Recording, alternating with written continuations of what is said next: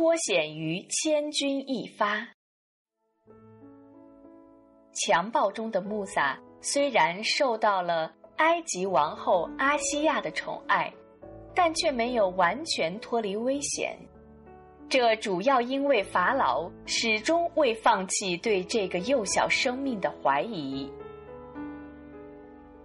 小穆萨的某些不寻常的敌对行为，有时也触怒法老，更加激起他的痛恨。一天，阿西亚王后正在逗穆萨玩耍，法老走了过去，从阿西亚的怀中把穆萨抱过来，想亲吻一下孩子的脸。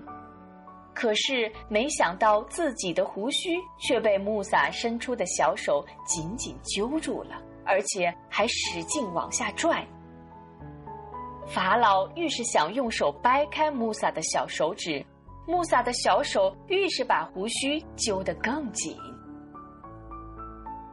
下巴感到疼痛的法老因用力过猛，而穆萨的小手又毫不放松，结果。法老的一小撮胡须被深深的拔掉了，法老的下巴流出了鲜血。又疼又气的法老正要把穆萨摔在地上，阿西亚王后赶忙把孩子夺了过去。气急败坏的法老愤怒的骂道：“这个小兔崽子，竟敢跟我作对，真不是个好东西！”看我怎么惩治你！说罢，扬手对穆萨攥着一把胡须的小手便是狠狠一掌。穆萨哇的一声便大哭起来，小手一松，胡须散落到了地上。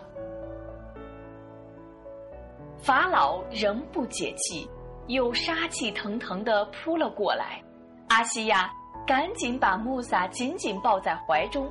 用身体挡住法老，劝道：“国王陛下何必生那么大的气呢？他还是一个不懂事的孩子。”法老擦拭着下巴的鲜血，气呼呼地说：“这个小崽子不是个好东西，进宫两年多了，我怎么逗他，他从来没有对我笑。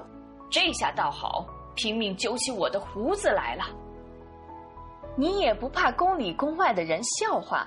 堂堂的国王竟跟一个不会说话的孩子动这么大的肝火？王后略有嗔意的话语中蕴含着一种亲切的关心。法老仍然怒气不消，骂道：“这个小崽子，你别看他还不会说话，可他的举动绝不可低估，他就是故意跟我作对。”阿西亚王后命令宫女把穆萨送交奶妈看管后，同法老继续争论起孩子到底懂不懂事儿的问题。双方各执一词，难以说清谁是谁非。最后商定用测试的办法判定孩子揪胡须的举动究竟是故意还是由于幼小无知。两样东西摆在了穆萨的面前，一样是食品，一样是火炭。看看孩子伸手去拿什么。阿西亚王后和优卡波惶恐不安，既怕孩子因抓火炭而烫伤，更怕他因抓食品而性命难保。穆萨的生死存亡就取决于伸出小手这一瞬间。只见穆萨的小手已经向左方食品伸去，阿西亚王后吓得面如土色，心砰砰几乎要跳出来。尤卡波吓得头晕目眩，赶忙闭上了眼睛，心慌意乱地默祷安拉保佑儿子平安。忽听一阵哇哇的哭叫声，只见穆萨在地上连滚带爬，痛苦不堪。原来，正当穆萨的小手向左方的食品伸去时，忽然鬼使神差般的转变了方向，抓住右边的火炭往小嘴里塞，手和舌头全被烫伤。测试有了结果，穆萨完全是一个幼小无知的孩子。